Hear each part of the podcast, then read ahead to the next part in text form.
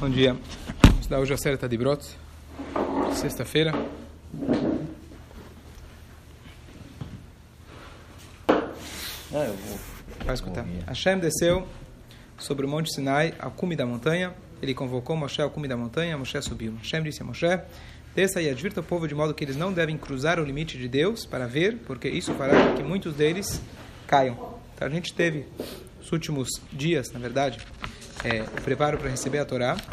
A gente falou que tem uma discussão de qual dia foi dada a Torá, se no sexto dia do mês de Sivan, no sétimo dia do mês de Sivan.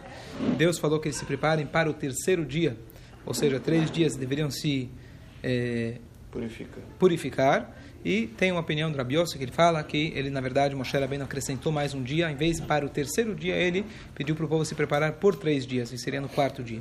De qualquer jeito, a Torá foi dada no Shabat, e o que acontece, a gente falou que cada dia Moshe vai subindo, Deus dá para ele instruções, o que falar para o povo, sobe, desce, sobe, desce, cada vez ele volta e reporta para Deus o que o povo falou com muita educação, apesar de que Deus sabe tudo, ele fez questão de fazer a, tua, a sua missão completa. E aqui a gente tem uma regra que ele fala o seguinte, que logo no início Deus já tinha avisado para Moshe Rabbeinu, para advertir o povo que ninguém chegasse perto da montanha. E agora que já chegou o dia, prestes deles receberem a Torá, então Deus fala e volta e diga para eles novamente para ninguém se aproximar da montanha. E aqui a gente aprende aquela regra de que quando você quer advertir alguém, você tem que fazer duas vezes. Uma general, generalizada, geral assim, geralzão, e logo antes da pessoa passar por aquele né? A mãe está falando, olha, quando você viajar, não esquece de levar a malha. Tá bom. Isso foi um mês antes da viagem. Mas logo antes, quando está saindo de casa, ele levou a malha, certo? Levou o lanchinho. Então você tem que fazer questão de advertir a pessoa, não se contentar, esse, se basta, se não é suficiente, não basta aquilo que você falou antes, tem que falar logo antes para dar mais uma última advertida logo antes. Também os sacerdotes que se aproximam a Hashem devem santificar-se, do contrário, Hashem enviará destruição entre eles. Eu estou indo rapidinho que eu quero chegar logo na os dez mandamentos. Bom dia. Tchau, bom dia. Está convidado, Jaime. Moshe disse a Hashem, o povo não pode subir a Monte Sinai. Avisei, mas ele não vi- nem visualizou ainda. Agora eu acabei de mandar um segundo question mark ainda. Chamou duas vezes a atenção. Moshe disse a Hashem, o povo... Você foi rápido? Escolher. Moshe disse a Deus, o povo não pode subir a Monte Sinai, pois já nos, nos advertiu, dizendo, estabeleçam um limite em torno da montanha e a declarem sagrada. Hashem disse, vá, desça e suba você, Aaron, contigo os sacerdotes, e o povo não devem violar o limite para subirem até Hashem, se o fizerem, os destruirá. Moshe desceu ao povo e disse a eles. Tem aqui uma, um comentário, não lembro um comentário, talvez pode me ajudar, mas é que qual que é o diálogo entre Hashem e Moshe Rabbeinu? Hashem fala para ele, vai lá, vai lá e advirta ao povo para eles não subirem. Aí Deus fala para ele, aí Moshe Rabbeinu responde, aí Moshe Rabbeinu responde, não, eles não podem subir, você já falou que não pode subir. Aí Deus fala, não, não, não, vai lá, desce e fala para eles direitinho ou conta para eles direito. Então, eu não lembro a explicação, talvez eu estou errando nos detalhes, mas a, a discussão era a seguinte, Moshe Rabbeinu, se eu não me engano, ele falou assim, olha, a partir do momento que Deus advertiu, falou que não pode ir, claro que o povo não vai. E Deus conhece a realidade e fala, peraí, não é tão assim como você está enxergando eles, com todo esse otimismo, só porque você falou uma vez que ninguém vai subir, vai lá, o povo precisa de mais uma advertência. Na prática, nessa mitzvah, exatamente, ninguém transgrediu. Quer dizer, Yoshua ficou onde precisava, o povo ficou onde precisava, ninguém realmente atravessou aquele, aquele limite. Não teve ninguém que morreu por, por, por, por Eletrocutado. É, Pelo menos não tem registro na Torá. Bom, e aí o povo, então, Moshe Rabbeinu desce para o povo, a Yomer Elehem, ele diz para ele o seguinte, vai dar beiro, Lokim et eile, leimor. E Deus falou essas, todas essas palavras, leimor, dizendo. Então, é, aqui tem a famosa discussão, o que significa leimor, falou para o povo dizendo. Se a gente tem inúmeras vezes na Torá, todas as vezes, quase, que Deus fala, vai dar beiro Hashem, el Moshe demor. Deus disse para Moshe, leimor, dizendo. Disse dizendo, o que quer dizer disse dizendo?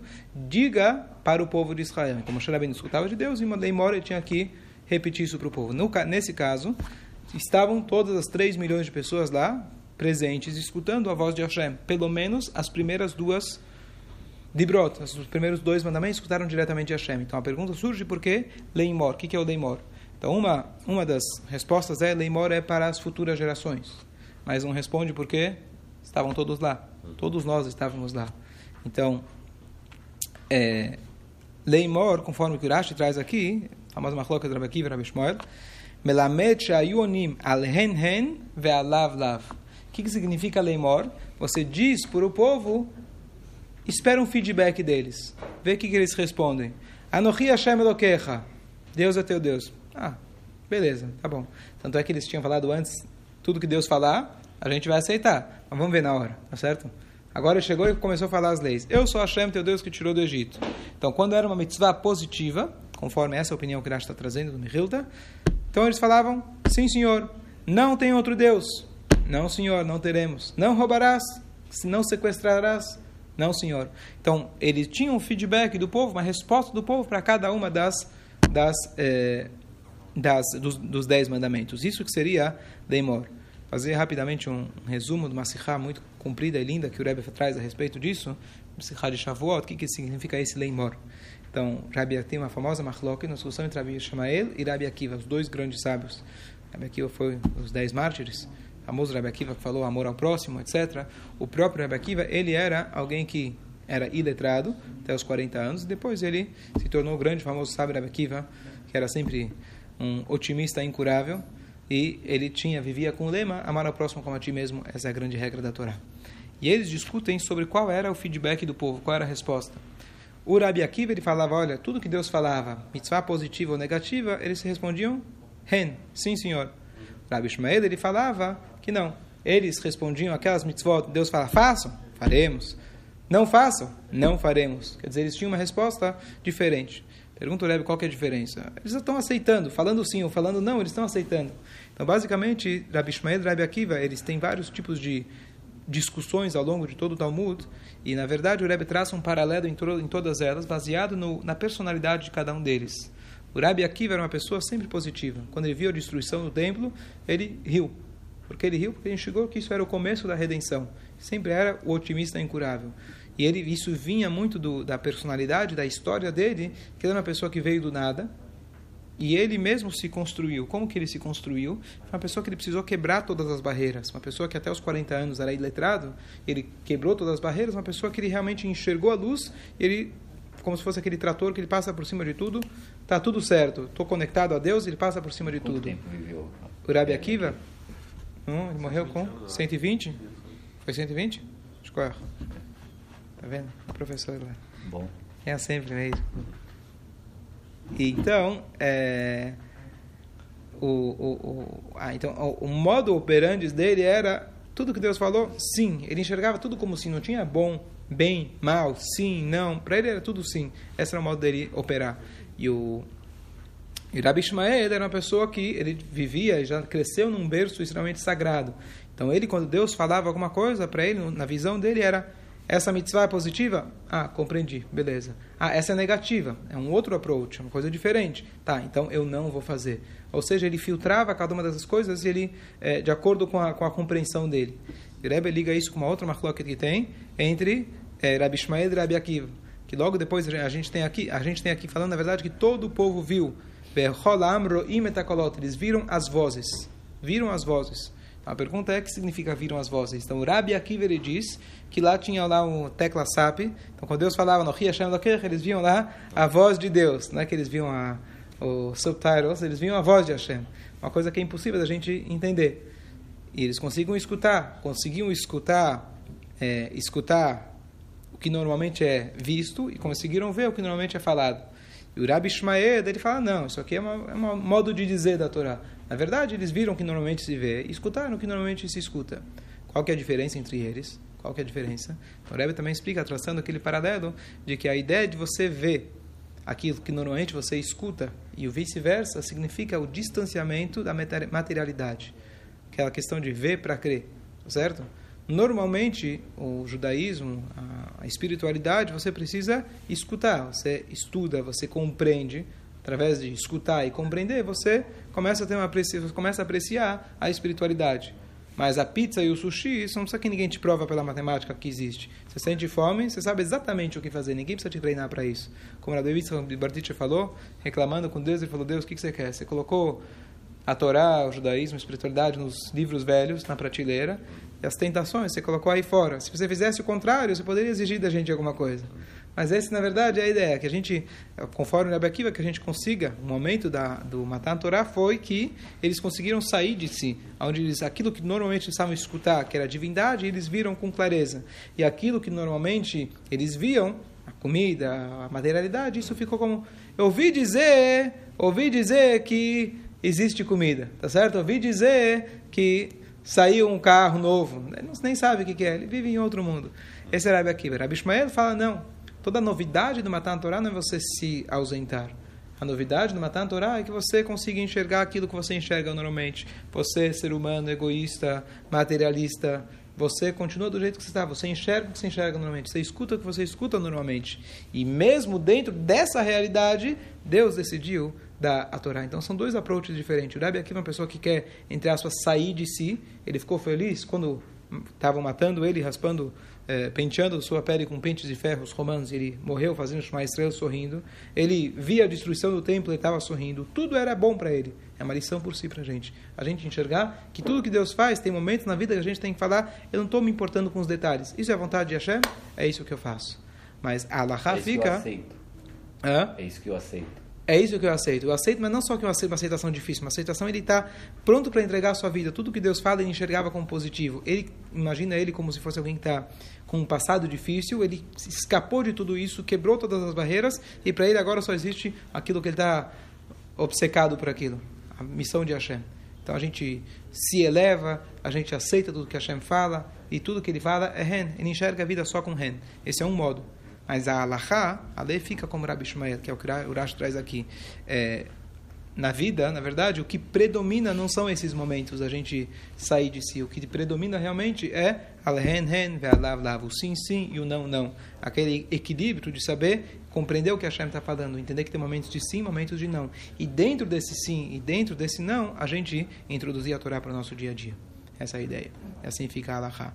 Mas não ignoremos Rebbe Akiva, que tem momentos que a gente tem que estar no auge, em momento de, como chama, elevação, onde a gente não enxerga talvez as diferenças, a gente quer entregar nossa alma para Deus. Mas no final das contas, a gente tem que viver o nosso dia a dia, viver a realidade e dentro dessa realidade introduzir, introduzir a Torá, introduzir a voz de Hashem.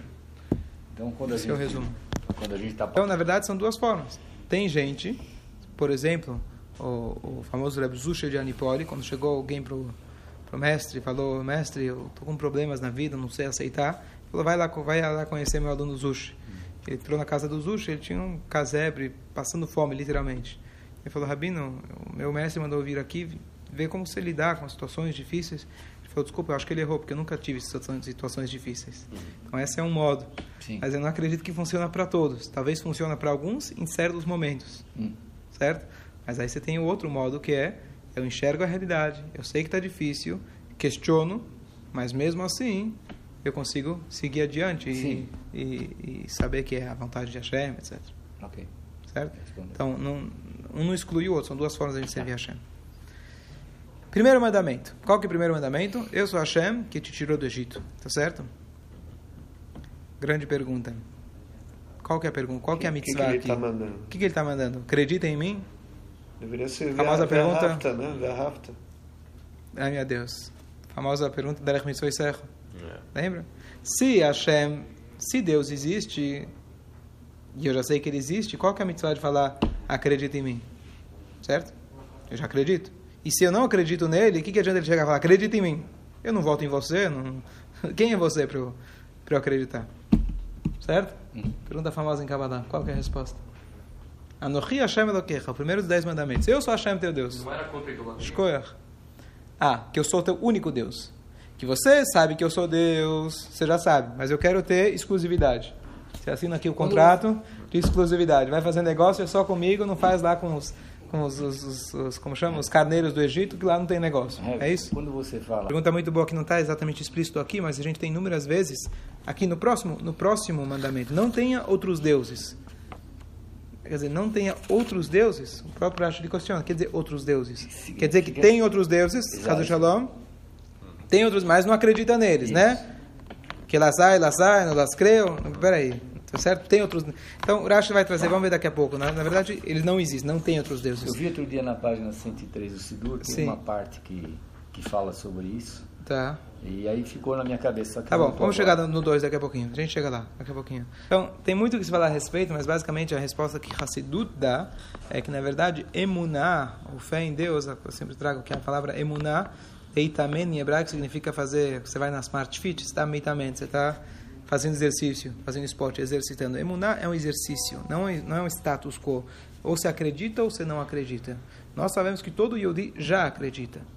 E a linguagem que é trazida lá do Rakant, um deles lá, que Elokim Sheadanu Sheunimtsa, o Deus que nós sabemos, já sabemos, é um pressuposto, uma premissa. Sem essa a gente não tem como começar.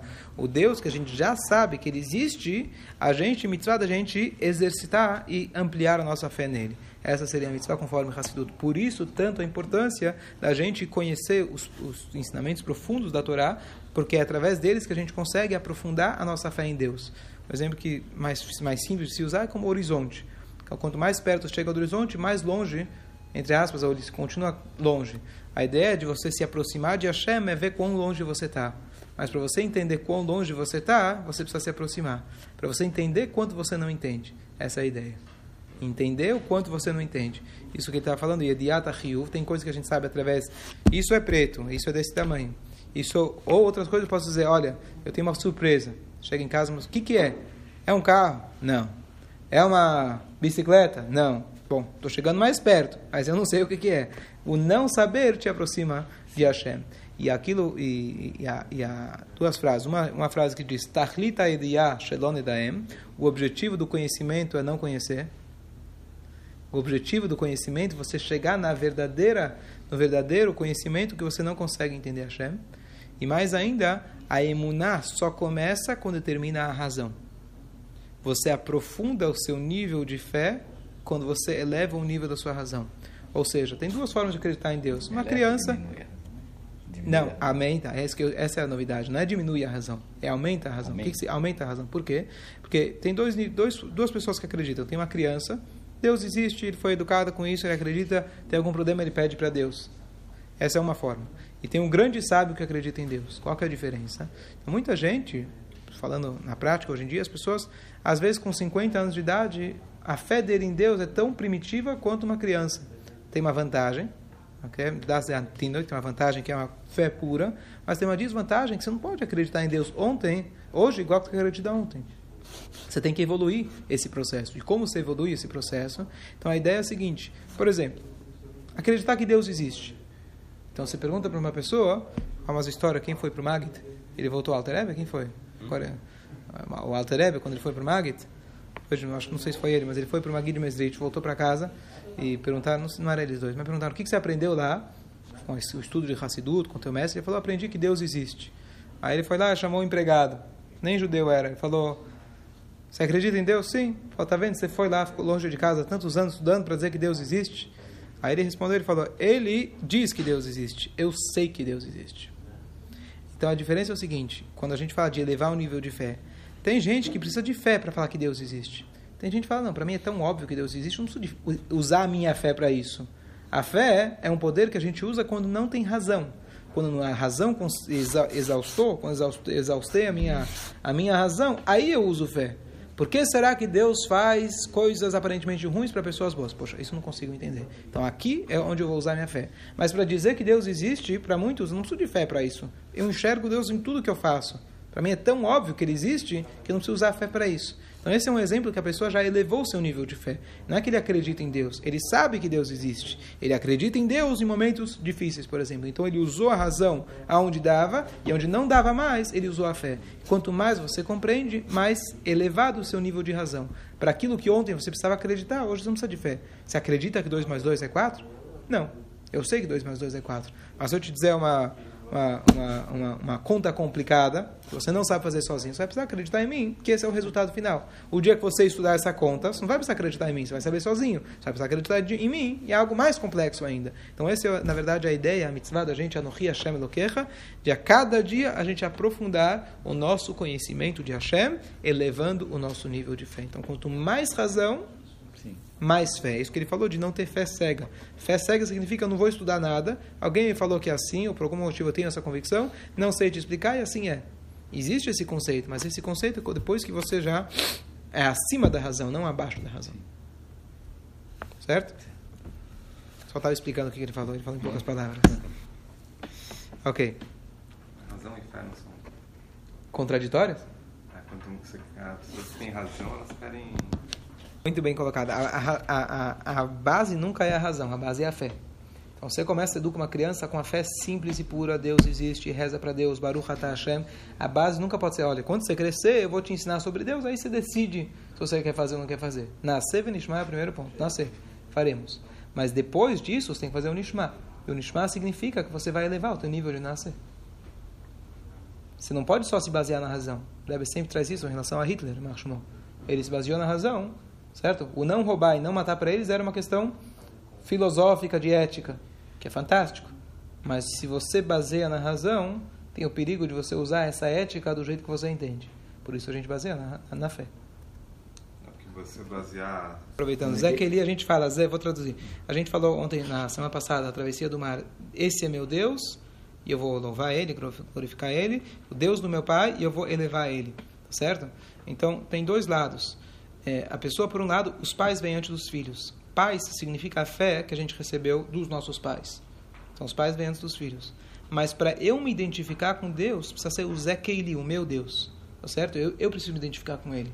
Então, tem a fé básica que eu recebi dos meus pais. Mas muita gente se, se, se mantém o, o seu judaísmo porque meu pai fazia assim. Essa é a tradição que eu tenho. Alguém faz uma pergunta, não estou preocupado com a pergunta. Eu sei que eu tenho razão, está certo, não preciso dar satisfação para ninguém e acabou. Mas está faltando no Nishma.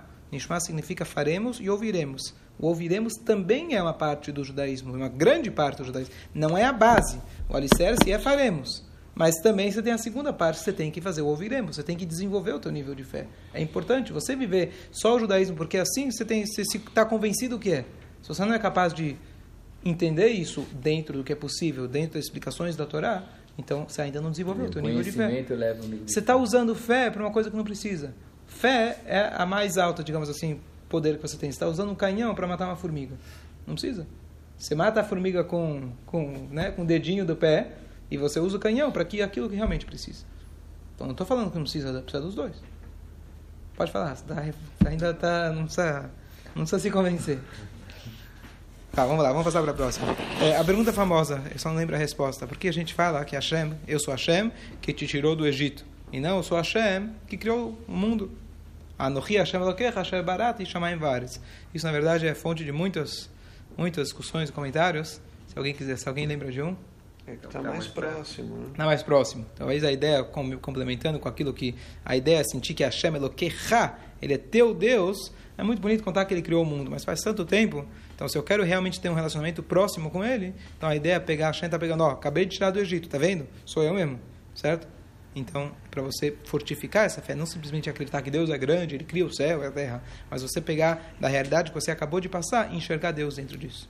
E usou a palavra Anohi, que é egípcia. E egípcia, muito bom. Então, se você vai olhar, interessante que é, o Rebbe incentivou que nas festividades Pesach, Shavuot, Sukkot, os Bakurim da Yeshiva, eles saíssem da Yeshiva, onde estivessem, e fossem para diversas sinagogas e falar de Vrei Torah nessas épocas.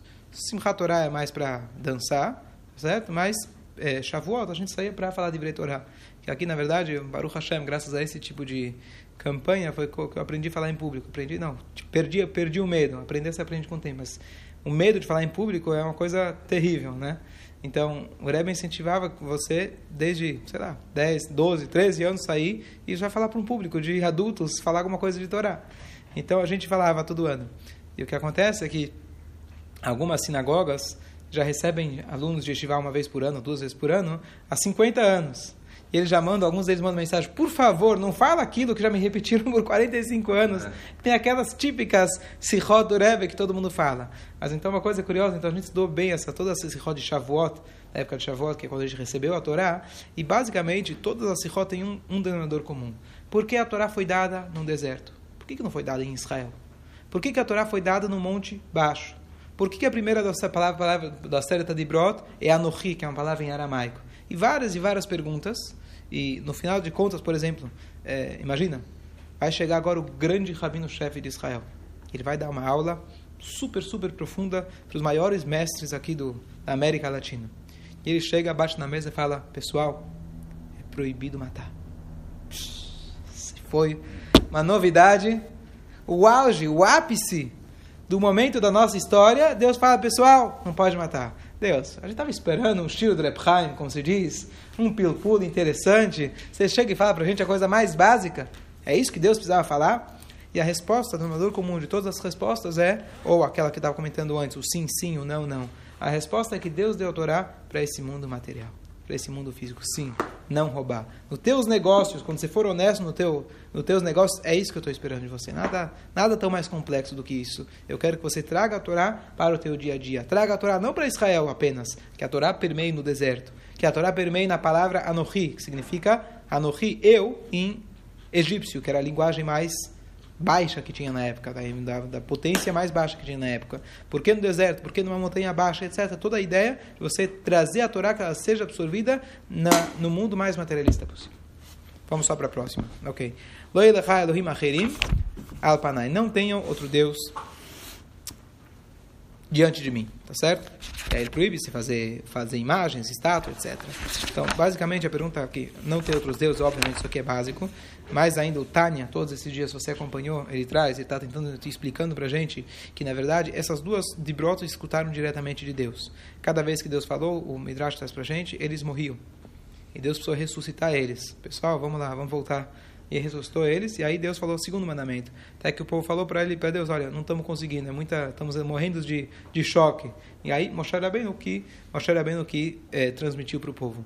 Mas o fato de eles terem escutado essas duas, a primeira positiva, a primeira negativa, a positiva englobava todas as mitzvot positivas da Torá. E a negativa engloba todas as mitzvot negativas da Torá. Se Deus quiser no Shur a gente vai elaborar mais nisso. Mas essas duas escutaram diretamente de Deus. A acreditar em Deus, ter fé em Deus e não ter outros deuses, elas na verdade são a essência, elas de alguma maneira envolvem toda a Torá. Certo? Está ajudando, Tani? Está acompanhando?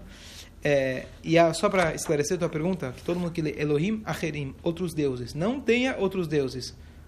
Poderia falar, não existe outros deuses. O que, que não tem outros deuses? Então, Rashi ele traz a explicação. O que quer dizer Acherim?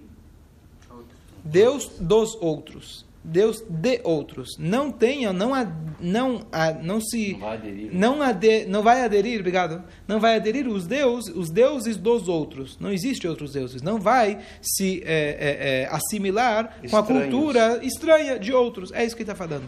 Mas, então, minha pergunta é, quando ele fala isso, Sim. Ele admite que tem outros deuses que não é o nosso. E admite que tem outras pessoas que acreditam em Deus. Em outro, o que os outro. outros consideram os deuses. Vocês acabaram de sair do Egito. Vocês viram lá um monte de deidades. Pessoal, não cai nessa. É isso que ele está falando. Hum. Elohim Acherim. Tá. Não é outros deuses. É Deus dos outros. O que os outros consideram Deus. Sim. Essa é uma forma de explicar. Tá. A outra forma de explicar é o Deus que se faz como outro. O hum. que, que significa isso? Eu sou o Deus que quando você fala comigo eu estou escutando. Eles são os deuses que quando você fala com ele não está adiantando nada. Ele é outro. Hum. Ele está distante de você. É, eu já vi outras explicações. Você lembra mais alguma? E a gente fala isso todo dia no Shema, Elohim Acherim, Elohim Acherim, outros deuses. É, se eu não me engano, talvez uma das... Isso, isso eu vou te falar um paralelo. Está é, escrito no primeiro, primeiro versículo da Torá, Bereshit bara Elohim et Vetaretz. Quando a gente teve o Septuagina, que foi um momento muito triste na história, mas aquele, aquele rei que pediu para ser, ele separou 70 sábios em salas diferentes, hum. sem WhatsApp entre eles para se comunicarem, e pediu para que cada um deles traduzisse a Torá para o grego.